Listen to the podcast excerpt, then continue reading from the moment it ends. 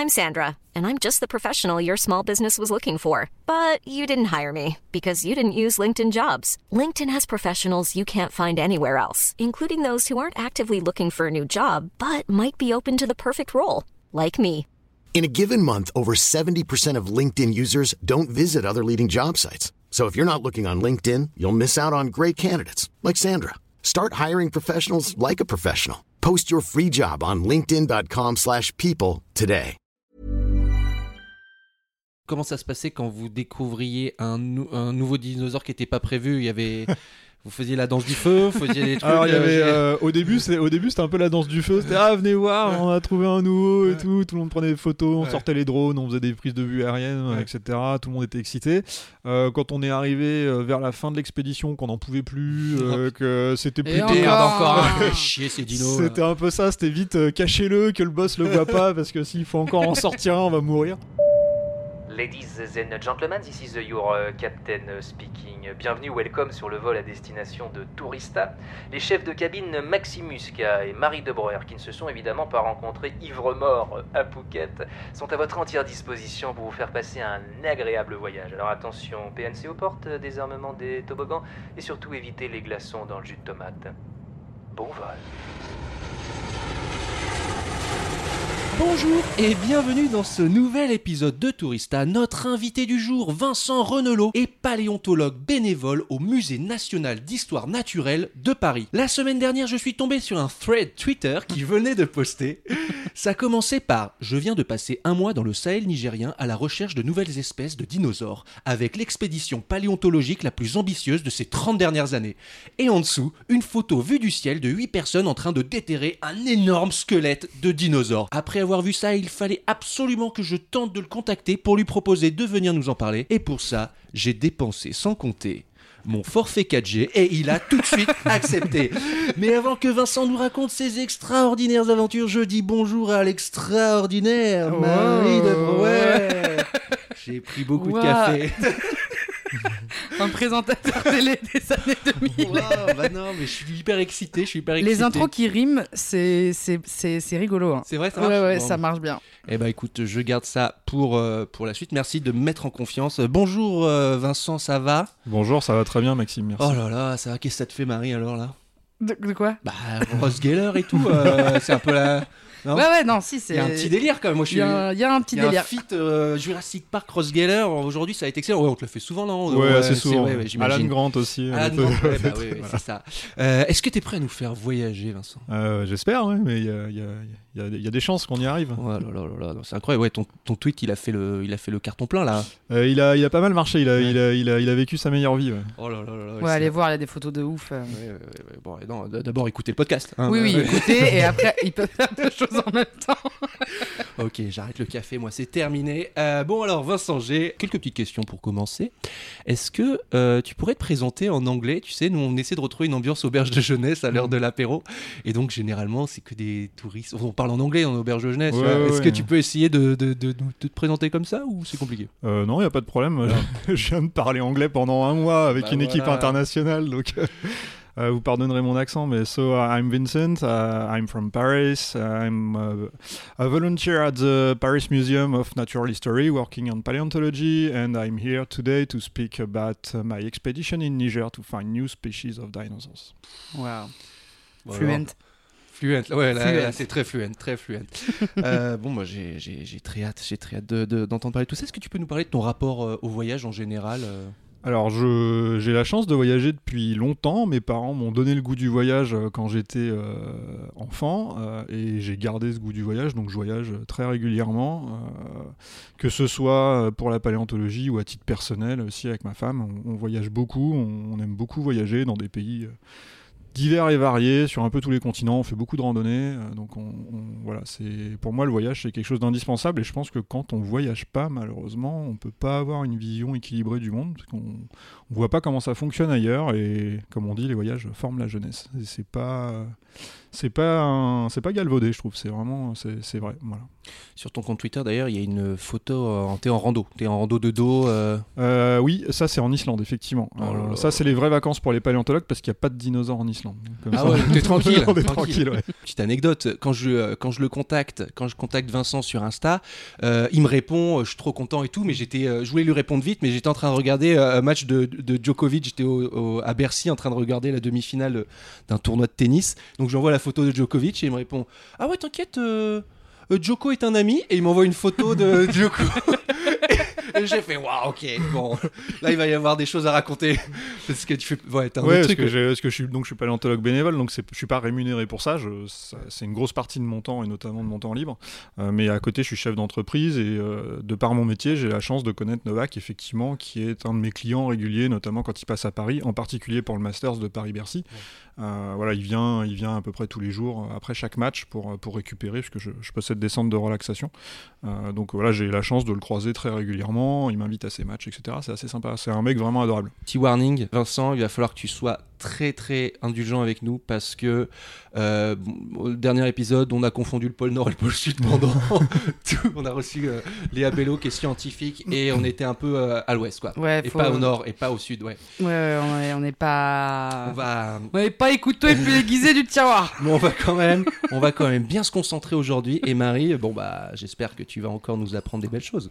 Eh bien, pas du tout, parce que euh, justement, euh, force est de constater que quand on reçoit des personnes dans, dans les sciences, euh, moi, sur mes quiz, je me perds un peu. Du coup, comme tu m'as dit, euh, on reçoit Ross Geller.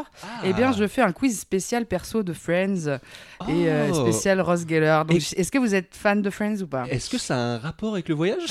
Bah oui, les voyages des personnages de Friends. Ah, des voyages des personnages Mais bien sûr Las Vegas Las Vegas, Londres.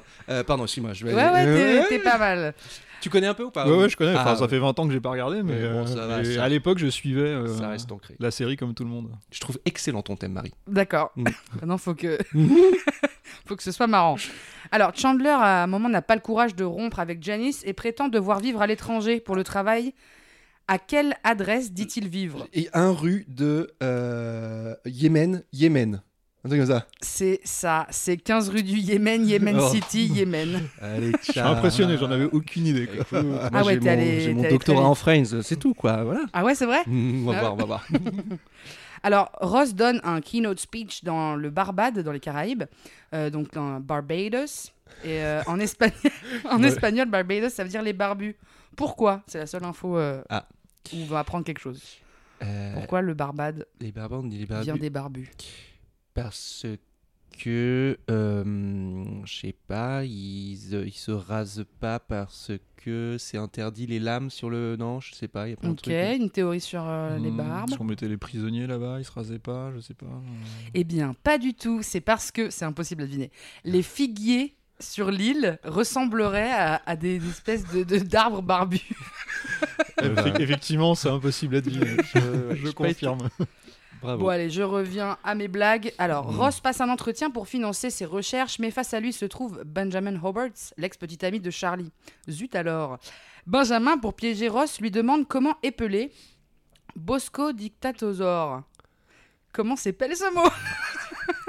Ah, c'est pour toi là, celle-ci. Euh, je sais même pas s'il existe celui-là, le Bosco Dictatosaure. hein. Eh bien, il n'existe pas tout à fait. C'est le, question c'est le piège. piège. Mais Oh. par contre, comment est-ce que vous l'épelle- épelleriez? Bah, s'il n'existe pas, on peut plaire comme on veut. Ouais, vas-y. Ah, je sais pas, Bosco. Oh, Bosco, B-O-S-C-O. Eh bien euh, non, il y a un M muet au début. D'accord. C'est ça la blague. Évidemment, ce dinosaure n'existe pas. Bon, Phoebe ne croit pas en l'évolution. Voilà, tout bêtement. Pour elle, Darwin, tout ça, c'est un peu facile. Ce qui agace Ross. Quel argument donne-t-il pour la convaincre? Petit A. Mais enfin, Phoebe, les espèces évoluent. Regarde les girafes avec leurs longs coups pour bouffer des feuilles. B. Mais enfin, Phoebe, comment t'expliques qu'on a deux pouces opposables pour appuyer sur des trucs? C. Mais enfin, Phoebe, réfléchis, merde. Ça va être la 3, non Hmm, ouais, je dirais la 3 aussi. hein. Et non, il Ah non, passe des pouces des pouces opposables. opposables. Pouces Et il opposables, prend des sûr. petits objets, euh, vous Ah savez, les oui. petits trucs où on appuie en dessous et le bonhomme il tombe. C'est pas très clair, mais c'est des jouets pour enfants.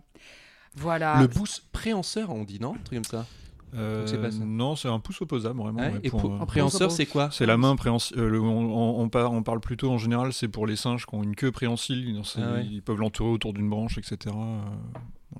Ça, j'ai pas. Euh, eh bien, voilà. merci pour. euh, le quiz est terminé? Le quiz est terminé. C'était très très bien, Marie. Je suis très très content. Merci Maxime, on est en train de se... Euh, On se donne des Ouais, compliments ouais, dans on cet épisode. C'est bien. alors bon, moi j'en ai une Marie de questions pour toi.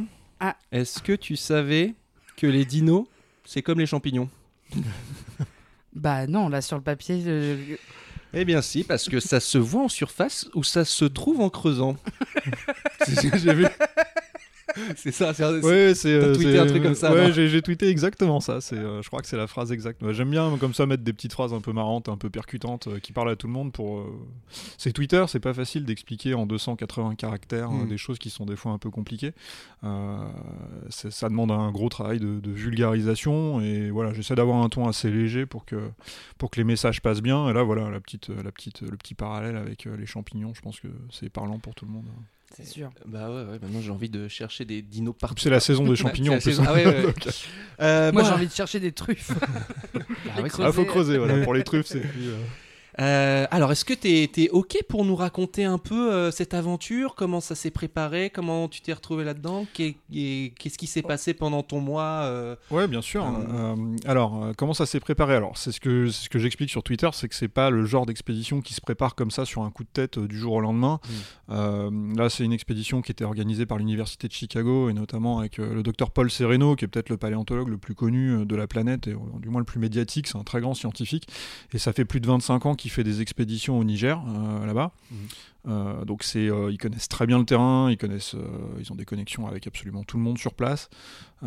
Et là, c'était cette expédition Niger 2022. C'était l'aboutissement de plusieurs expéditions précédentes, et notamment celle de 2018, qui était une mission de prospection. Donc, ils sont allés voir où est-ce qu'il y avait des sites fossilifères et des dinosaures. Et donc là, le but de la mission de 2022, c'était euh, d'aller chercher ces dinosaures qui avaient été trouvés en 2018. Donc euh, normalement c'était une expédition qui devait avoir lieu en 2020 et qui a été reportée bien sûr à cause du Covid, hein, comme sûr. tout. Euh, parce que c'est une très grosse logistique et le Niger aussi avait complètement euh, avait, avait bien freiné au niveau des entrées et des étrangers pour à cause du Covid, comme Mm. tous les pays. hein. Donc du coup ça a été reporté à 2022. Moi je me suis retrouvé là-dedans parce que il y a une tradition au Niger pour ces expéditions de prendre des Français. Déjà parce qu'on parle la langue. Euh, ce qui n'est pas le cas forcément des Américains. hein. Putain, Le- le- on aurait, donc, on aurait euh, pu y aller, Marie. voilà, le, français est une langue officielle au Niger parmi euh, sept autres langues. hein. Il y a Ouais. pas mal d'autres dialectes, enfin d'autres langues, mais le, français fait partie des langues officielles.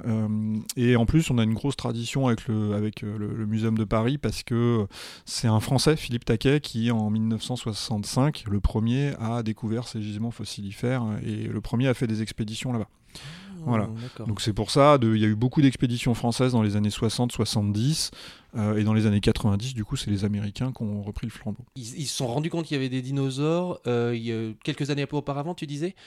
Alors en fait, c'est dès les années 60, on Ouais. a découvert d'énormes gisements fossilifères au Niger. Euh, après, c'est des expéditions qui sont pas faciles à organiser, parce que c'est quand même un pays qui est en plein cœur euh, du Sahara, euh, Mm. très compliqué d'un point de vue logistique, d'un point de vue humain. Donc les expéditions là-bas, c'est toujours des, des- des- des grosses aventures, on va dire. Mais celle-là, effectivement, celle de 2022, c'est la suite de celle de 2018. En gros, en 2018, ils ont repéré vraiment euh, les dinosaures, à, les fossiles de dinosaures, ils les ont protégés très rapidement. C'est ça que j'allais dire, ouais. Quand, quand tu sais qu'ils sont là et qu'après tu pars, euh, tu dois être un peu stressé. Ah, C'était euh, c'était un peu la question, ouais. et c'est- vrai que et donc ils les ont protégés très rapidement, euh, avec donc notamment des, des amis du musée, notamment Didier Duteil, c'est grâce à lui que j'y suis allé, qui, qui est spécialiste des poissons, pas des dinosaures, mais des poissons fossiles. Euh, il, il faisait partie de l'expédition en 2018 et ils ont protégé ces dinosaures qu'ils avaient trouvés avec, en mettant du plâtre par-dessus. Enfin, on a des techniques après pour, pour les protéger, pour empêcher qu'ils s'abîment. Parce que dès que les os sont en surface, euh, euh, ce que j'expliquais sur Twitter aussi, c'est qu'avec euh, le vent, le- Mm. la chaleur, la pluie, la saison des pluies là-bas, c'est quelque chose de, de très fort. Les, les os s'abîment très très vite. Donc dès qu'un os est en surface, dès qu'il est aux éléments, enfin laissé aux éléments, euh, il va s'a- il va s'abîmer en quelques mois seulement. Mm. Donc euh, il, faut, il faut les protéger. Puis pour les protéger des pillages aussi. euh, Ah. Donc euh, même si au Niger c'est relativement limité, euh, par rapport à d'autres pays. Euh, voilà, donc il y avait quand même une incertitude. Euh, et là, on a eu la bonne surprise sur, cette, sur le mois que j'ai passé, sur les dinosaures qu'on allait chercher. ils étaient parfaitement restés dans l'état dans lequel ils les avaient laissés. Donc il n'y avait pas eu, personne n'était venu visiter le site. On a un autre site où par contre, effectivement, il y a des petits curieux qui étaient passés. Alors c'est des sites au milieu de nulle part, mais il y a quand même des gens qui passent. Hein. et donc forcément, on voit, on, voit des, on voit du plâtre, on voit des choses, on pense qu'il y a quelque chose de, à cacher en dessous. On, ah on les, par curiosité, ils vont retirer le plat, sauf que c'est faut pas le faire. Mmh. non, faut, mettre, faut, mettre des leurres, non? Faut pas faire genre un truc. Attention, ici, euh, c'est dangereux ou quoi? forme. Ouais, ouais, ouais, ouais, non, mais c'est voilà. Mais donc, là, effectivement, ils avaient été complètement euh, untouched, comme disent les Américains. Donc, euh, c'était, on les a retrouvés tels que tels qu'on espérait et mmh. même plus, parce que on, on a découvert plus que prévu. Oh là Et c'est quoi le Non, je voulais savoir, c'est quoi le quotidien là-bas, du coup? Alors le quotidien là-bas, je, vais, je vais pas vous mentir, à part le fait qu'on bosse sur des dinosaures, euh, le quotidien il est assez euh, spartiate quand même. Hein. Donc euh, on est isolé de tout, on est coupé de tout, on est en autonomie quasi totale, voire totale. donc on dort en tente au milieu du désert. À côté des, à côté des, squelettes enfin, juste... Ah, pas trop loin, oui. Alors pas juste à côté, parce que là où c'était, c'était vraiment très inhospitalier. C'est une plaine, là, c'est les plaines de l'Iraser, c'est une très grande région au plein centre du Niger. C'est de l'argile. Donc en gros, quand c'est la saison des pluies, c'est de la boue partout. Et quand c'est la saison sèche, là c'était le début de la saison sèche, c'est extrêmement venteux et poussiéreux. Oh. Donc il fait très chaud, il fait plus de 40 degrés tous les jours. Euh, c'est euh, du vent, donc euh, c'est l'armatan qui souffle là-bas, c'est un vent extrêmement chaud qui va souffler à partir de 9-10 heures le matin jusqu'à 16 heures à peu près. avec, on avait des tornades quasiment, quasiment des mini tornades quasiment tous les jours là. Et donc c'est un environnement qui est quand même très hostile, très poussiéreux, très chaud. après nous c'est vraiment la vie. on avait un camp de base quand même avec une tente technique dans laquelle mmh. on avait les ordinateurs, de quoi recharger les appareils électroniques, les drones, les appareils photo. Mmh. Un peu de clim. Un peu... Alors la clim, malheureusement, euh, ça, on a vite fait une croix dessus. on était content de la retrouver après quand on est retourné en ville, mais, mais on a vite fait une croix sur la clim. Euh, on avait aussi une tente euh, cantine dans laquelle on, stockait la nourriture et on, préparait de, quoi, de, quoi manger. Mais après, sinon, on était vraiment au milieu de nulle part. Quoi. Donc c'est vraiment très isolé. et nos journées, ça consistait à creuser, tout simplement. Hein. C'est euh, la première partie, c'est un peu plus soft. On a les autres dinosaures en surface, on va épouster un petit peu avec des brosses, des pinceaux, quelque chose d'assez, des fois des petits coups de marteau, mais assez léger. Mhm. On va essayer de détourer un peu tous les os parce qu'on voit juste, c'est un peu le sommet de l'iceberg. On voit juste quelques os qui sortent, mais il y a peut-être le dinosaure complet en dessous. Alors des fois pas, des fois oui. Euh, et là, en l'occurrence, c'est ce qui s'est passé. On était censé retrouver un dinosaure, on en a retrouvé cinq. Euh, le seul problème, c'est qu'on avait 25 jours pour en sortir un et qu'il a fallu en sortir 5 en 25 jours. Donc du coup, ça a été un peu intense, euh, voire même très intense. Euh, mais voilà, donc au début, on dégage gentiment, et puis une fois qu'on a fait le tour complet du dinosaure et qu'on sait qu'il n'y a plus d'os à découvrir. Là, on va vraiment faire du BTP. Hein. C'est, euh, des, marteaux piqueurs. c'est ce que je dis, c'est ce que je dis euh, en rigolant à mes amis qui me parlent de, ce que j'ai mis sur Twitter. Je leur dis c'est le thread de BTP le plus populaire de l'année, quoi. donc, euh, mais c'est vrai qu'on on, creuse autour, donc à la pioche, à la pelle, au marteau, piqueur, sur batterie, sur générateur. Donc là, c'est vraiment du gros travail, du gros travail, mais quand même avec un peu de prudence. Même en utilisant le marteau piqueur, on fait attention que quand on retire les modes de terre enfin les modes de sédiment, euh, qui qu'il n'y ait pas de l'os dedans. Hein. Il peut très bien y avoir une surprise en dessous. Ça, fait partie, ça fait, il y en a eu. Alors ça fait partie du jeu. Mais là, au marteau piqueur, en tout cas, euh, au marteau piqueur, on fait, un, on fait un petit peu attention. Mais voilà, donc là, c'est effectivement, euh, bah, c'est pelleté et marteau piqueur toute la journée en plein soleil. Donc c'est voilà le quotidien, le quotidien sur le terrain, c'est ça. Et toi, tu voulais y aller? Bah, Ça me faisait un peu penser au Burning Man sans la teuf là, cette ambiance. mais ouais, quand vous, est-ce qu'il y avait la teuf quand vous trouviez, quand vous avez trouvé un nouveau dino? Est-ce que qu'est-ce qui se passe? Alors il y, a toujours beaucoup d'excitation et beaucoup d'adrénaline quand on découvre ce genre de truc, même si là c'était que des personnes expérimentées, parce que évidemment euh, sur Twitter j'ai beaucoup de gens qui me demandent mais est-ce qu'on peut venir fouiller avec vous, etc. Alors dans l'absolu, alors il y a des fouilles aussi, il y a des très belles fouilles en France. Hein. C'est une question que j'allais te poser après. On a, notamment deux beaux chantiers de fouilles. On a Anjac en Charente, euh, entre Angoulême et Cognac, euh, qui maintenant depuis 12 ans, 13 ans, est le plus gros site à dinosaures d'Europe, qui se visite d'ailleurs, c'est au mois de juillet tous les ans. donc si vous voulez le visiter, c'est très simple, hein. il suffit de s'inscrire auprès du syndicat d'initiative de la ville d'Angoulême. Enfin, on tape ça sur internet, mm. on trouve très rapidement. Angoulême Dino. Ouais, voilà, c'est. Euh, Angoulême BD et, puis Angoulême Dino. C'est ça. Mais on a, on a l'illustrateur euh, à Anjac, parce qu'on a toujours des dessinateurs scientifiques avec nous. C'est un dessinateur de BD à l'origine. Ah. Euh, c'est euh, Mazan, euh, c'est un dessinateur euh, enfin qui, a- qui a- qui a- qui a bossé sur pas mal, de- sur pas mal de choses. Euh, il- Tu vois, il y a des dessinateurs. Nous, on peut venir faire des blagues aussi, peut-être. Si, euh, euh, S'il y a des gens on qui a, se- on, qui a, on a aussi des vidéastes, on Ah a ouais, aussi, des, euh, on a aussi, on fait, on fait notre, on a toujours notre travail média. Mm. Mais donc euh, du coup, effectivement, il y a Anjac euh, et ensuite on a, on a Canjuers aussi qu'on a réouvert l'année dernière que je co, euh, que je co-dirige avec une, une collègue, avec Karine Payer. Euh, donc Canjuers, c'est un petit peu particulier, c'est sur le plus grand champ de tir d'Europe, c'est un terrain militaire français Ouais. euh, dans, dans le Var. Alors c'est Ah, donc il y a des squelettes d'un peu, euh, d'un peu de tout du coup. Ah. Ouais, voilà, c'est ça. Alors, Merde, euh, normalement, on un cherche- crâne humain, merde.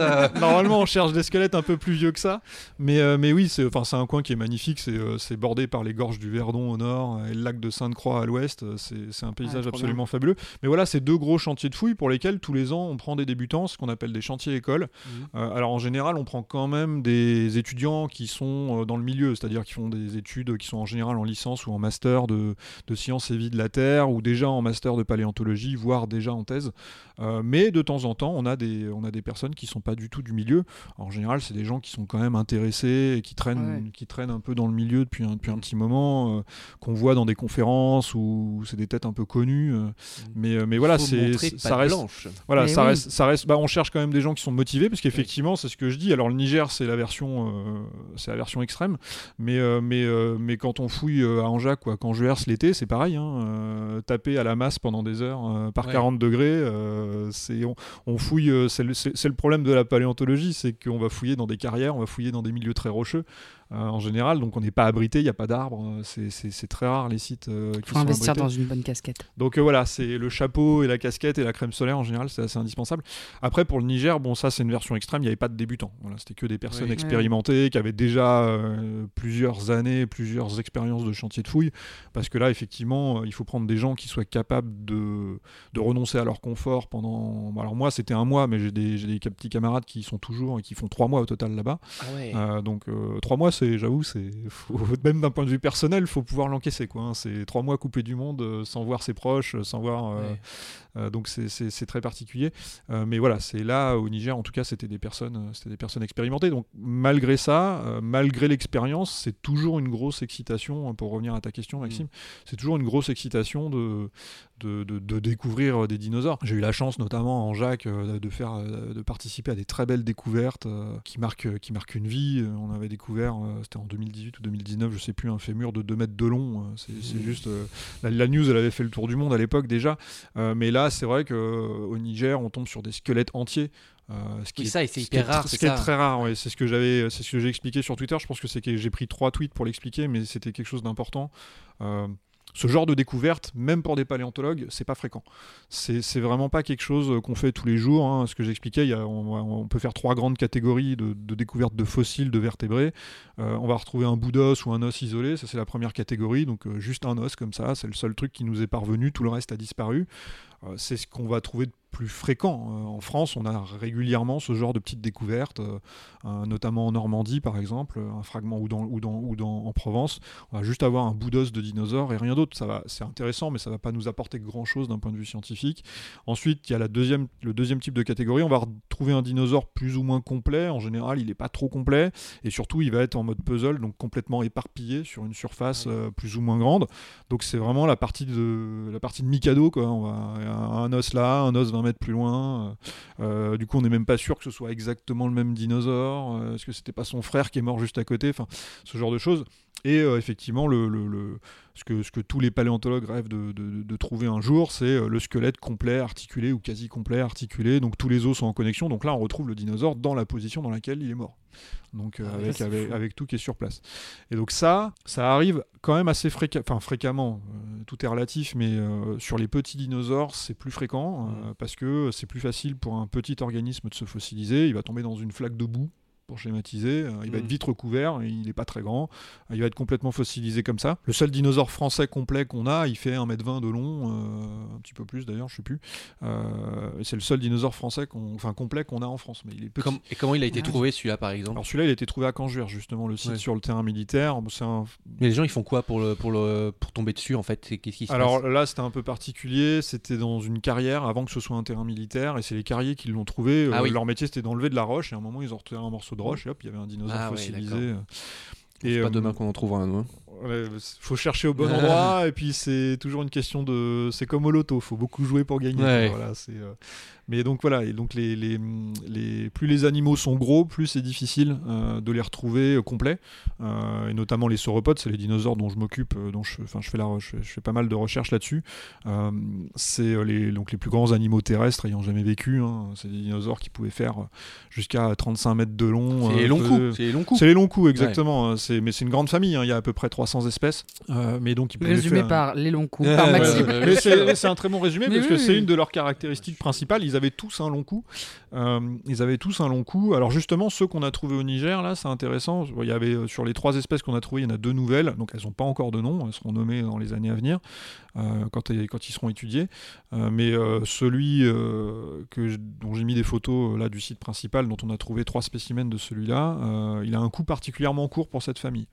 Voilà, c'est particulièrement court, euh, c'est quand même un coup qui devait faire 5-6 mètres de long, mais, oui. euh, mais c'est relativement court pour la. Bah, il a pas de nom encore. Ah, y a pas de nom. Ah C'est oui, une nouvelle oui, espèce. Donc il va falloir attendre un proposer, petit, peut il va falloir attendre un petit peu. Le mi-coup, le mi, le mi-long coup. Alors après, entre nous, on s'est donné, on, on essayait de lui donner des petits. En général, il y a toujours des petits concours de noms euh, un peu débiles qu'on se donne euh, le soir au coin du feu, mais pour, Ah. pour dire comment on va l'appeler.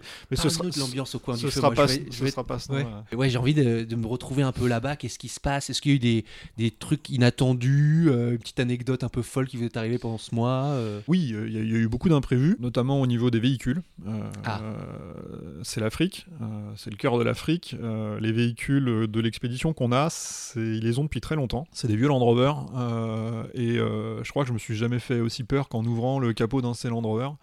Euh, c'est vrai que c'est. euh, alors, ça peut se réparer. Tu, tu- tu peux réparer un Land Rover à l'infini, Ouais. mais ça tombe en panne en permanence. C'est Ah, euh, euh, les deux chevaux. Oui, voilà, c'est ça. C'est Ouais. relativement simple à réparer. On peut changer un joint de culasse au milieu du désert. C'est pas un truc très compliqué. Du moment qu'on a la pièce, c'est faisable. Mais par contre, effectivement, euh, ça tombe en panne tous les, tous les 50 km. Enfin, je, tous les jours, c'était bon, euh, quel Land Rover on prend, lequel fonctionne, lequel fonctionne pas. euh, donc on avait, on avait, on avait nos mécanos au milieu du désert, les Touaregs là, qui nous, un guide Touareg notamment, qui s'y connaît bien en mécanique. Moi, je m'y connais un petit peu en mécanique aussi. C'est vrai, donc j'essayais de filer des petits coups de main de temps en temps, nettoyer le filtre à air au milieu du désert, il est très vite encrassé. Euh, c'est des choses, c'est des choses, c'est bien de savoir le faire. Changer une roue aussi, c'est quelque chose de, Oh de- de basique, mais si on sait pas le faire, on va pas très loin. Donc on avait, on avait pas mal d'ennuis comme ça avec, euh, avec, euh, avec les Land Rover. Donc c'est une, c'est une, une expédition qui est bien rodée parce que ça fait 25 ans qu'ils font ça. Mm. Et en même temps, faut, faut savoir, enfin, faut savoir gérer l'imprévu en permanence. quoi. Mm. C'est tous les jours des nouveaux imprévus. Mais notre petit camp de base était, était quand même le soir, on était content d'y rentrer. Quoi. C'était, c'était retour à la maison. C'était sommaire, mais euh, ça, on avait quand même un minimum de confort. euh, on pouvait manger quelque chose de chaud. Ouais, vous Euh, mangez quoi par exemple? Alors, c'est euh, des expéditions américaines, Mmh. donc euh, ils vont Ah. pas avoir exactement la même, euh, la même conception de la nourriture que nous autres Européens, j'ai envie de dire. On mangeait relativement bien quand même, hein, je, dois, le- je dois le souligner, mais c'était euh, pour des raisons à la fois sanitaires et de praticité, euh, des, de la nourriture déshydratée en grosses conserves en fait, hein, des grosses boîtes. Ok. Euh, donc euh, ça, bon, c'est pas très varié, mais ça avait le mérite d'être pas mauvais. Euh, Mhm. Donc on avait bah, des pâtes avec une sauce, euh, avec plusieurs sauces différentes, du riz. Euh, euh, pareil, avec, euh, on pouvait ajouter des petits morceaux de viande, c'était des petites boulettes de bœuf déshydratées. euh, Mhm. Ça faisait un peu un petit petite croquette pour chien, mais réhydratée quoi. Mais, mais- mais bon, on était content d'avoir ça. Et après, c'est surtout au niveau des snacks. On avait une grosse différence de culture. Là. Euh, donc euh, forcément, comme c'est très physique hein, ce qu'on fait, Ouais, il faut, euh, faut manger. faut tout le temps, faut tout le temps, tout le temps s'hydrater. C'était à peu près 6 litres d'eau par jour par personne. euh, plus, plus effectivement tout le temps. Enfin, c'était bien de grignoter aussi à 10h, à 16h en plein effort. fallait y penser, faire des petites pauses. Et c'est vrai que quand ils m'ont dit, bon, on va pas en à prendre des snacks. hein, tu vas te servir dans, la- dans le carton là. Donc chaque site avait son carton, chaque Land Rover avait son carton. Et tu ouvres le carton et là tu vois qu'il y a des- que des boîtes de Pringles dedans.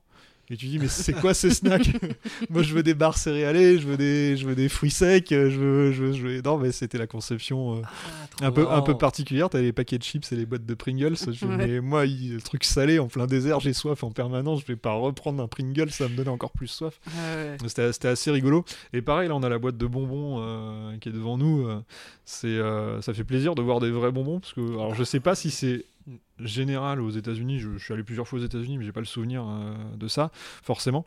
Mais euh, ils m'ont dit Ah, regarde, on a des bonbons le soir au coin du feu. Je me dis Tiens, je vais en prendre un. En fait, c'est le seul truc qui est pas sucré chez eux.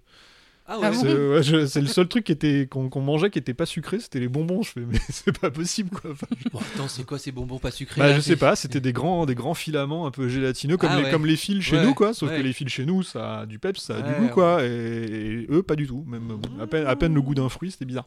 C'était bon bref, j'en ai pris un. Putain, et je je me suis arrêté là quoi. Ouais, moi aussi j'étais assez Ah. déçu. Je t'avoue que j'étais assez déçu en le goûtant. Alors le soir, ouais, vous faisiez quoi comme activité de groupe, euh, de, de- de divertissement ouais, Bah, c'était alors déjà on était claqués le soir, on va pas se mentir. Des séances ciné. Chacun présente un film. Mais on, a, mais on a fait, on a fait, des, on a- on a- fait des on a fait des séances ciné parce qu'on avait Ah quand même oui. plusieurs groupes électrogènes, donc on avait nos ordinateurs, on avait même un petit, un petit projecteur, donc on se faisait des petites séances sur la toile de la tente euh, d'une des tentes, on se faisait des petites projections. On s'est regardé le cinquième, on s'est regardé, on s'est regardé. euh, oui, alors à un moment ils ont mis Jurassic Park 3.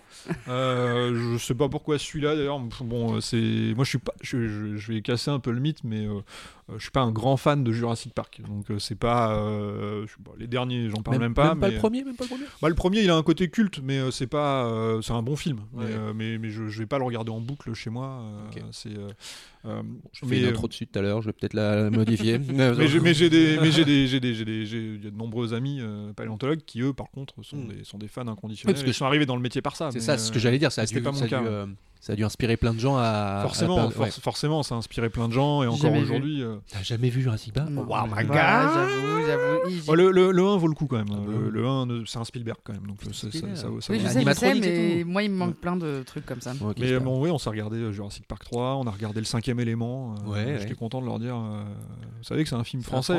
comment ça, c'est un film français? Bah euh, ouais, quand même. Enfin, un peu quoi. Ah bon Et, et, euh, rien à voir, mais avec le recul, t'as- tu trouves pas que c'est un énorme nanar?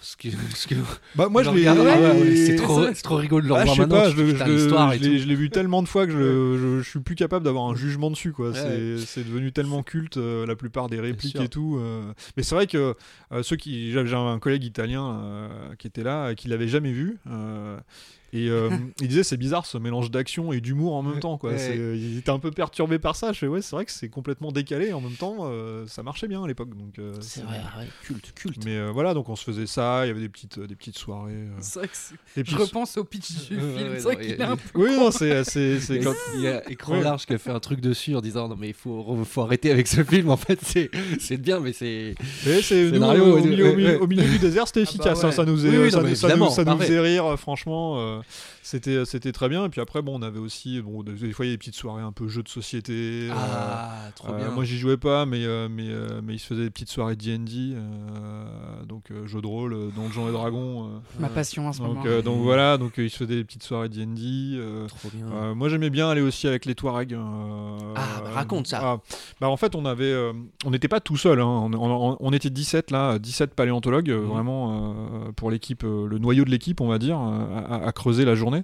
Euh, mais mais c'est juste 17 personnes au milieu du désert, on, on peut rien faire sans ça, juste, Mhm. juste nous. Donc on avait quand même beaucoup de, beaucoup de, on avait plusieurs guides Touareg euh, avec lesquels l'équipe travaille depuis plusieurs années. Euh, on avait aussi euh, toute une escorte euh, armée euh, qui Mhm. était beaucoup plus nombreuse que nous. Je détaillerai pas pour des raisons évidentes de sécurité, mais on était, on avait notre petite armée. euh, euh, c'était. euh, vous vous sentiez en sécurité ou oui, on se sentait. Moi, je me suis jamais senti en danger à aucun moment. Euh, les, donc on avait euh, la gendarmerie et de la garde républicaine nigérienne qui étaient avec nous, donc euh, lourdement armés, euh, mais des gars très sympas, euh, qui étaient très contents euh, de venir voir ce qu'on faisait. Ils nous ont même filé des petits coups de main. euh, nous, on discutait avec eux, ils parlaient français, c'était sympa. On aurait filé des Pringles et Ouais, puis- exactement, ouais, ça- c'est un peu ça. Et des bonbons sans sucre. Ouais, les bonbons sans sucre. Mais moi, c'était plus. Alors, de temps en temps, ils venaient manger avec nous, euh, mais moi, je préfère aller manger avec eux. Ça, Ouais. parce que, bon, ils faisaient quand même, euh, ils faisaient quand même des méchouis, du mouton, tout ça. Bon, Ouais. c'est vrai que quand on a marre des pâtes en boîte, euh, Mm. c'est, bien d'aller voir ailleurs. Et puis après, il y a le petit thé à l'amande bien sucré là, comme ils savent le faire. Oh euh, ça, ça passait bien, ouais. Puis ça permettait de changer un peu de sujet de conversation aussi. Bah ouais. et, et puis c'est bien, moi je.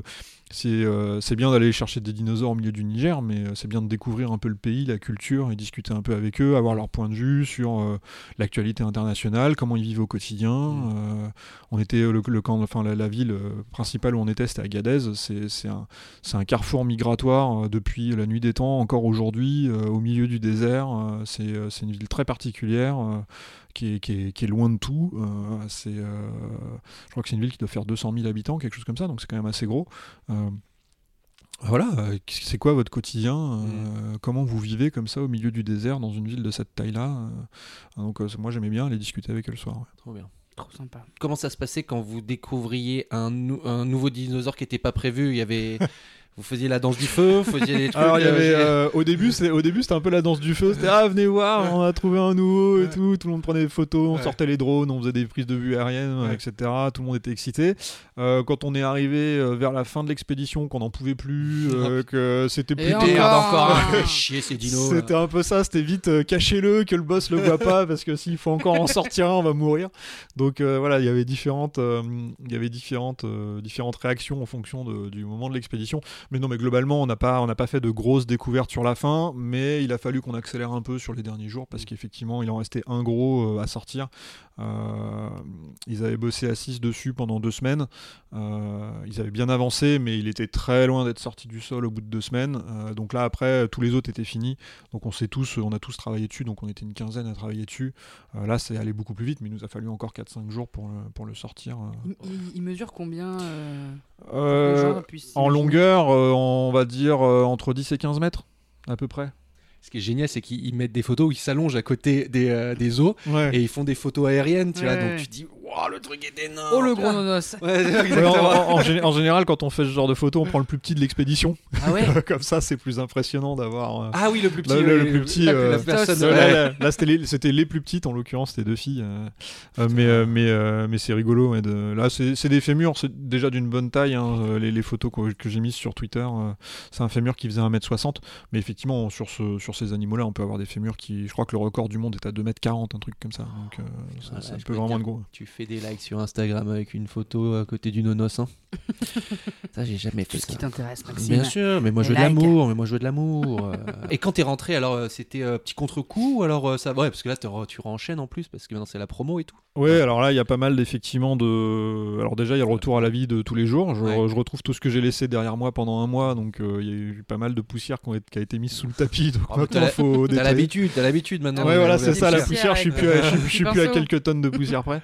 Mais euh, effectivement, faut un peu. Bon, déjà, se remettre dans le rythme. Ça, bon, avec les voyages, euh, j'ai- l'habitude, mais c'est vrai que quand on part longtemps comme ça, Mm. qu'on est coupé du monde, euh, euh, passer en 48 heures euh, du fin fond du désert euh, à, au métro parisien, c'est toujours un petit peu particulier.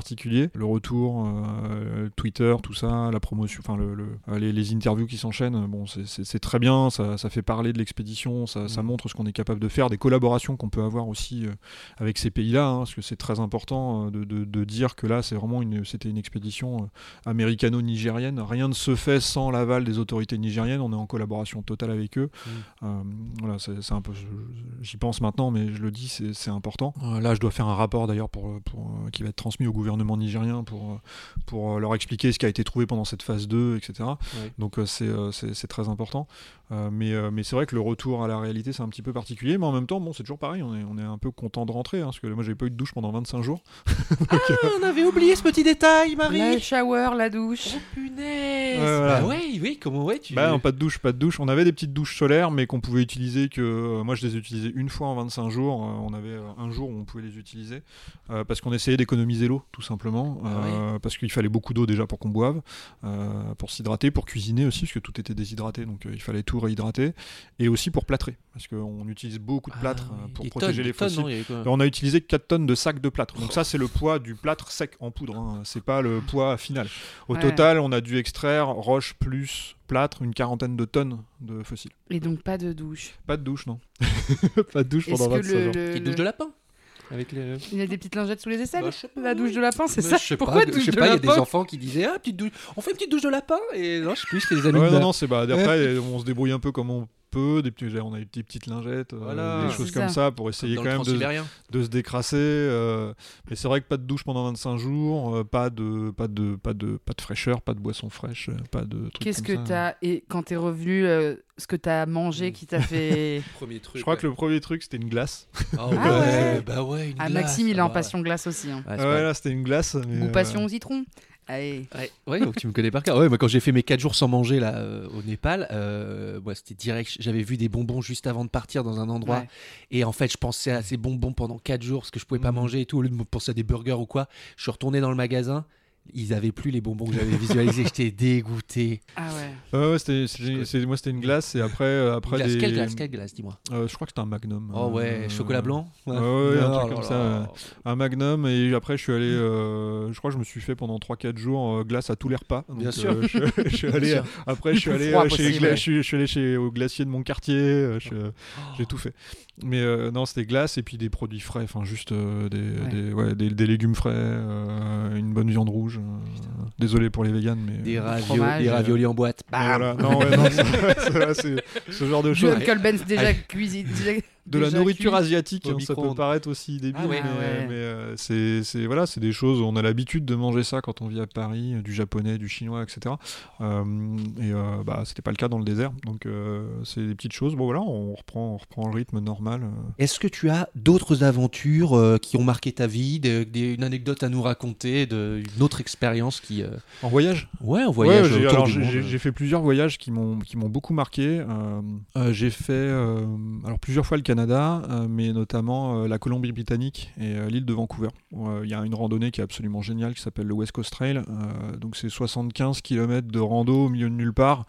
Et c'est pareil, c'est la déconnexion totale. Euh, J'ai fait ça avec ma femme et mon frère. Euh, on est parti, donc euh, c'était 6 jours en autonomie totale. Donc avec Tente nos- sur le dos tout, tout sur le dos, la bouffe, euh, la flotte. oui. euh, Enfin, la flotte, on avait notre pompe euh, catadine là pour, pour filtrer l'eau. Alors c'est quoi une a- pompe catalytique Parce que moi je Alors, connais la c'est, petite euh, paille, ouais, pas- bah, c'est la version un peu plus sophistiquée, c'est-à-dire que c'est une petite pompe et euh, ça permet de, de- de remplir comme ça les, les, les camelbacks, euh, Mm.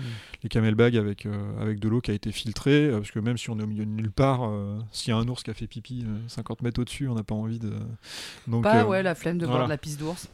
c'est des choses comme. Non, mais c'est après c'est des mesures d'hygiène aussi, donc Oui, oui. on a toujours des petites pastilles désinfectantes et puis euh, une, petite, une petite pompe pour filtrer. Mais euh, c'était vraiment une rando incroyable, donc au milieu des ours, euh, des lions de mer, euh, des... c'était en bord de mer, c'est absolument fabuleux. Je travaillais le matin autour de la tente, on avait des empreintes de loups, des trucs comme ça. Enfin, Oh c'est- my god c'était vraiment, c'était vraiment très chouette. Euh, et c'est pareil, j'ai mis, on a mis beaucoup de temps à s'en remettre quand on est, euh, Ah quand ouais, on, le retour quand- à la- ouais, le retour à, le retour à la réalité a été un peu, a été un peu hardcore. Euh, mais c'est vraiment quelque chose qui m'a marqué. Après un autre voyage que j'aime beaucoup, j'y suis allé, j'ai eu la chance d'y aller deux fois, c'est l'Islande. Euh, c'est euh, là, c'est vrai que c'est une autre planète quoi. C'est Mm. vraiment, euh, enfin si les, les gens qui nous écoutent euh, ont la chance d'y aller un jour ou s'ils sont déjà allés, ils savent de quoi je parle. C'est vraiment, euh, c'est vraiment un autre monde, euh, des paysages complètement euh, hallucinants, euh, une richesse euh, faunistique incroyable. euh, et maintenant, on mange très bien en plus en Islande. Ah, Donc, parce euh, que Marie, la- la- aux dernières nouvelles, elle, elle- elle nous disait qu'on mange pas très bien en Islande. Bah ouais, moi j'ai Entendu la ça. première fois que j'y suis allé, euh, ça devait être en 2015, quelque chose comme ça, et on n'avait pas forcément très bien mangé. J'avais fait ça avec mon meilleur ami, et c'était pas effectivement, c'était, alors, on avait peut-être un budget un peu plus serré à l'époque, j'en sais rien, euh, mais euh, c'était, c'était vraiment euh, relativement basique comme nourriture. euh, euh, c'est- Des trucs séchés là, de poids. oui, alors ça après, c'est sûr que si on, séchée, prend, si on prend ce qu'ils appellent les chips de viking, là, Ouais. des espèces de harengs euh, Ah oui, séchés le ou poisson enfin, séché. ouais, le poisson déshydraté là, euh, séché, c'est un peu particulier. C'est pareil euh, si vous goûtez du requin du Groenland, euh, c'est un espèce de vieux parmesan bizarre euh, qui font sécher pendant 9 mois à l'air libre, euh, enfin qui laissent pourrir. Ouais. Ils appellent ça du requin pourri littéralement. euh, Et c'est le- pas du requin, c'est du. Si si, c'est du requin, c'est du requin du Groenland. Ah oui, mais. il- Alors le requin du Groenland, il a une particularité, c'est qu'il a pas de rein. Donc il n'est pas capable de filtrer l'urine qu'il a dans le sang. Donc euh, alors c'est un requin qui vit dans les eaux froides très profondes, etc. Et donc en fait il a son Très, sang très qui est, jaune, son, quoi. son sang qui est chargé effectivement en déchets, euh, qui est chargé en, urine. Et donc du coup c'est un goût qui est, enfin c'est une odeur qui est extrêmement forte. Et euh, le seul moyen de retirer euh, ces toxines euh, de la chair, c'est de la laisser à l'air libre pendant 8-9 mois. donc il- ils appellent ça littéralement du requin pourri. Donc c'est vrai que quand on visite ce genre d'endroit, ça pue. Mais, et à goûter, c'est très particulier. Ils boivent ça avec une espèce de- d'aquavit, enfin un petit alcool, à mi-chemin entre l'aquavit et le jet 27, je sais pas trop ce que c'est. Mais c'est c'est très particulier. Mais sinon, c'est vraiment un pays. Aujourd'hui, donc quand j'y suis retourné il y a quelques années, 4-5 ans plus tard. Alors déjà, malheureusement, j'ai vu les effets du réchauffement climatique euh, sur les, sur les Ah ouais. glaciers. Ouais, c'était hallucinant. hein. Notamment, il y a une, une lagune qui est très connue qui s'appelle Jökulsárlón où c'est- on voit des, des icebergs qui flottent avant de se jeter dans la mer. Euh, tout le monde a vu des photos de cet endroit-là. Euh, C'est c'est un des endroits les plus visités en Islande, les plus connus d'Islande. Euh, et quand j'y suis allé en 2015, on voyait bien le glacier du coup qui, qui générait ces icebergs. Euh, et quand j'y suis retourné 5 ans plus tard, ça avait reculé mais de 2 km. Quoi. C'était, on, le Ah voyait- ouais, on le voyait plus du tout. kilomètres, On le voyait, on le putain. voyait presque plus. en fait, fallait prendre un bateau pour aller le voir. Donc ça, c'est vrai que c'était assez hallucinant. Mais parenthèse mise à part, par contre, la nourriture c'était bien amélioré. Ouais, ouais. Ah. Je pense qu'il y a toute une génération de jeunes chefs aussi qui ont entre 25 Puis et je crois que 35 le, ans. le- euh. le- moi j'ai l'impression que l'Islande euh, c'est une destination beaucoup plus euh, répandue que. Enfin, moi Bah, je- ça enfin, je pense que ça a toujours été un pays quand même qui a cherché à, se- à avoir du tourisme. Ils sont à mi-chemin entre les États-Unis et l'Europe, donc euh, il y a beaucoup de gens qui font une escale en fait. hein, c'est ce qu'ils encouragent à faire, euh, passer trois jours en Islande avant de poursuivre votre chemin. Euh, mais c'est vrai que la nourriture, pour le coup, euh, aujourd'hui, ils ont vraiment su réinventer leur cuisine traditionnelle, tourner autour du poisson, autour du mouton, etc., pour avoir des choses qui sont, euh, qui sont vraiment excellentes. Bon, ouais, toi, bon, bah, moi, toi qui es je- végé, moi, ouais, moi, je peux rien la- bouffer. Ouais. Mais c'est pas grave, moi je. Mais j'ai mangé des testicules de mouton au Niger, sinon. Bah, bah, non, Voilà. tu peux pas manger les testicules de mouton. Non, ouais, toujours. pas les- même si. non, je peux pas bouffer c'était très bon. cuits, hein, je précise. hein. Euh, Elle est bah végé. Marie, elle est végé, donc euh, Ouais, mais c'est pas grave, je. je... hmm, tu je prendras tes J'avais une, une amie Rachel qui était avec moi, euh, qui elle a fait deux mois là-bas. Ouais, Rasgeller, il a une amie qui s'appelle Rachel. Ouais, pas- c'est vrai, c'est vrai. c'est incroyable quand même. C'est vrai. et, donc, et donc Rachel, elle a fait deux mois là-bas au Niger. Elle est rentrée en même temps que moi. euh, et, euh, et pour le coup, elle est, elle est végé, mais elle s'en est. Enfin, euh, Oui. s'est un petit peu adaptée là-bas, on va dire. Mais, euh, mais elle s'en est. euh, C'est la survie, hein, c'est la survie. elle, a, de- elle a bien, euh, elle a bien mangé quand même. Est-ce que tu aurais. Alors imagine-toi, tu sais, au, à l'autre bout de la planète, dans une auberge de jeunesse, peut-être avec un petit feu, tu vois, tu es au Niger, tu es avec que des touristes étrangers autour de toi. C'est le moment de raconter ton anecdote de voyage incroyable. Et tu dois faire en sorte que les gens, ils te regardent comme ça, ils mangent un petit bonbon euh, sans sucre là, ils disent Ah, pouah, non, je vais plutôt l'écouter parler. Et manger un Et- Pringles. Euh, manger- voilà, et là, bam, s'envoie les Pringles. Est-ce que tu aurais un, un truc comme ça dans ta besace? Ah bah, pour que les gens recrachent leurs bonbons ou leurs trucs qu'ils sont en train de manger, justement, les testicules de mouton, je pense Ah que bah c'est ouais. pas mal. quoi. Ça, t'as déjà spoilé. Voilà, j'ai déjà spoilé, désolé. On vient d'en parler un petit peu. euh, c'est vrai qu'il y a des anecdotes de rando, des choses comme ça, où on voit des choses. euh, quand j'étais en Islande, euh, euh, j'étais dans les- on était dans les fjords en voiture euh, avec ma femme et euh, on voit des baleines à bosse qui commencent à sauter au milieu des fjords. C'est des trucs, bon, tu, tu dis, ok, c'est, on, est, on, est, on est chanceux et, et on va s'arrêter un moment pour, pour observer. Quoi. Là, tu vis l'instant présent à fond, là, moi je peux te Ouais, le là, dire. tu, là, Mm. tu penses pas à autre chose. là. Ouais. Pendant ces instants-là, tu, tu penses à ton appareil photo Oui, c'est ça. éventuellement. Bah oui, la petite photo, Voilà. le petit like. Ah bah euh, photo. Moi, j'aurais pensé aussi. tu, tu penses à ton appareil photo, puis là tu essaies de prendre une photo, puis tu vois que tu zoomes pas assez du tout et que ça va pas être Ah ouais, possible, ça donc t'es pas. juste dégoûté, et puis tu dis bon allez, je laisse tomber l'appareil photo, je profite de l'instant. Et... Mais ça, je trouve ça un peu kiffant. Ce moment où tu vois un truc très beau, mais qui rend très moche à ton- avec ton téléphone. Un beau coucher de soleil, une pleine lune un peu stylée Oui, et tout clair, machin. oui. T'essayes de faire la photo, c'est éclaté, ça rend pas du tout. Là, Moi, je trouve ça un peu cool. Je me dis, ok. Et au, au- Mental picture. une- ouais, non, mais c'est c'est exactement ça. Et euh, au Niger notamment, alors on était euh, très suivis, on avait des photographes du National Geographic qui étaient avec nous, euh, qui font des photos juste incroyables. Ouais. Je vous invite à aller les voir, notamment Yakis Lazinski, il a un million et demi de followers sur Insta, et ses, ses photos sont juste incroyables. Euh, Oh putain, je note. Ah ouais, va, va voir. De toute façon, il, il me follow, je le follow sur, sur Insta, donc il n'y a pas de problème, tu le retrouveras euh, sans problème. Mais euh, Kiss, il fait des photos qui sont. Il a mis quelques photos du Niger déjà pour, pour teaser un petit peu. Donc celles que j'ai mises moi sur euh, Twitter, elles sont sympas, mais comparées aux siennes, euh, c'est juste un autre monde.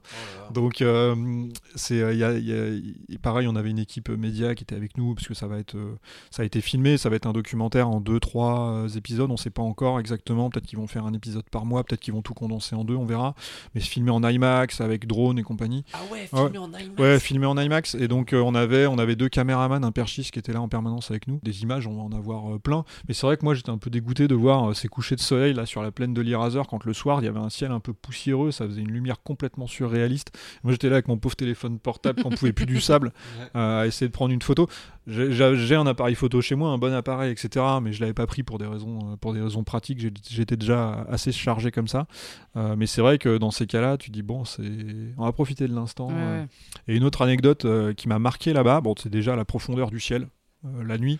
Ah ouais, te juste- demander est-ce qu'on voit les étoiles C'est, est-ce bon, que- on, voit, on, voit, on voit tout, enfin, c'est, zéro zéro pollution lumineuse. Si vous tapez euh, pollution lumineuse, carte pollution lumineuse, euh, carte du monde pollution lumineuse, vous regardez, vous voyez que le Niger, euh, c'est noir foncé. quoi. Il y y a zéro pollution lumineuse.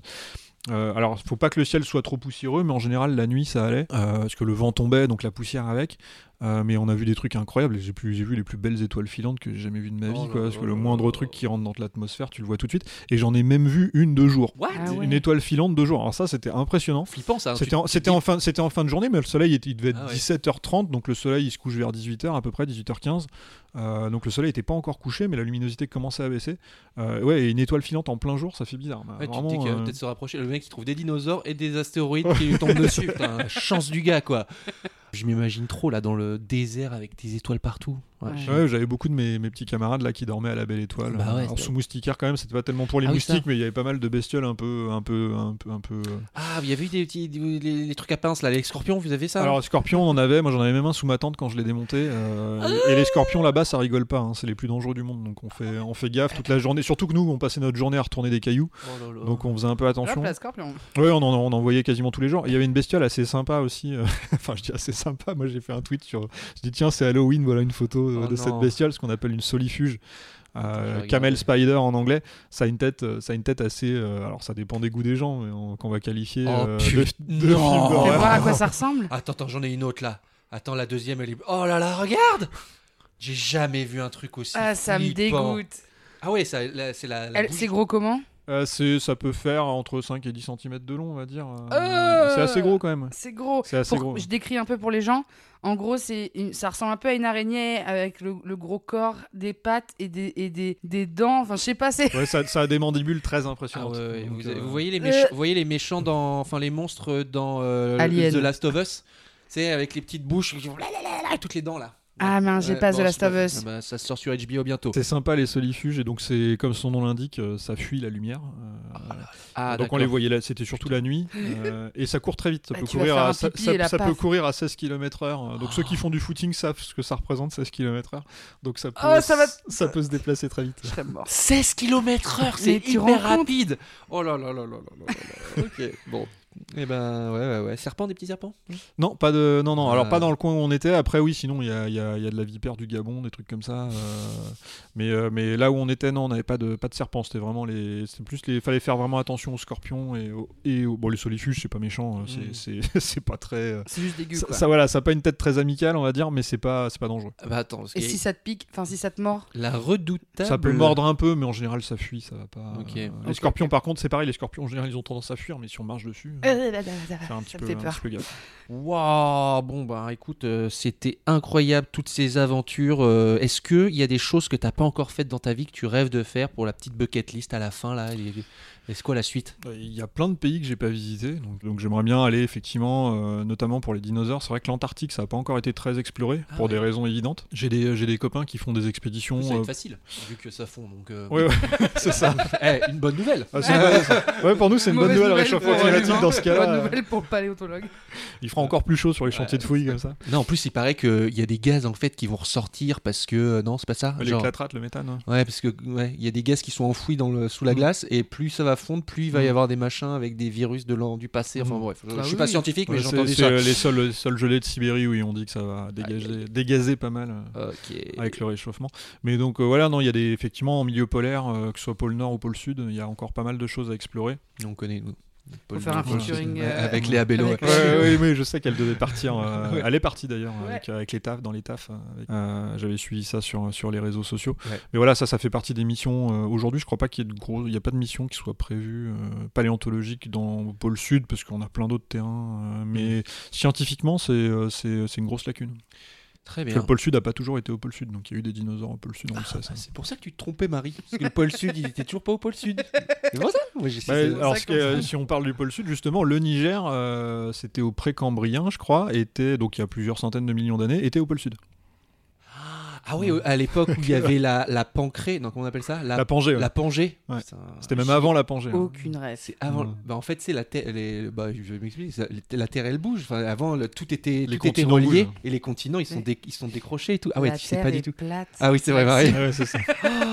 Je suis platiste. Attends, le Niger, il était au niveau du pôle. Ouais, il y a, y plusieurs ouf. centaines de millions d'années. Et alors, attends, petite question. Ah oui, si, c'est bon, j'ai compris. Oui, si, je savais. Ouais. Je je savais juste pas le nom. La Pangée. Le pancré, un peu le pancréas. Ouais, c'est comme, euh, comme la France, euh, le, le site dont je m'occupe du coup euh, à Canjuers, donc c'est un site qui a 145 millions d'années. Ouais. À cette époque-là, la France était à peu près au niveau du Niger aujourd'hui. Donc voilà, ça bouge pas mal quand même. Et un petit conseil s'il y a des gens qui veulent euh, aller découvrir, tu disais les euh, pour découvrir un peu euh, la paléontologie ou alors, Alors, les, si, oui, c'est une question qu'on me pose souvent. C'est un, comment on devient paléontologue? Deux, est-ce qu'on peut participer au chantier de fouilles? Alors, comment on devient paléontologue? Le parcours classique, ça va être de faire des études en paléontologie. Donc on commence en général par une licence en sciences et vie de la Terre, soit en biologie, soit en géologie. Il y a la possibilité déjà de, choisir des, électifs qui permettent, enfin des, cours qui permettent déjà de s'orienter un petit peu vers la pale. À partir du master, il y a des masters de paléontologie qui existent hein, dans différentes villes de France. Il y en a à Lille, Rennes, Paris, Montpellier, euh, je ne peux en citer que quelques-uns, euh, Poitiers. Euh, et ensuite, une fois qu'on a son master, il faut faire une thèse hein, pour devenir docteur en paléontologie. Euh, bon, faut, je vais quand même être franc, euh, c'est une filière qui est très sélective, notamment à partir de la thèse. Euh, mm. Tout le monde n'a pas une thèse. Tous ceux qui ont leur master et qui veulent faire une thèse ne feront pas une thèse, on va être clair là-dessus. Et une fois qu'on a sa thèse, une fois qu'on est docteur, c'est là que le plus dur commence, c'est d'avoir un poste. Donc clairement, c'est pas c'est pas des métiers où il y a beaucoup de débouchés. Il y a mm. très peu de paléontologues en France.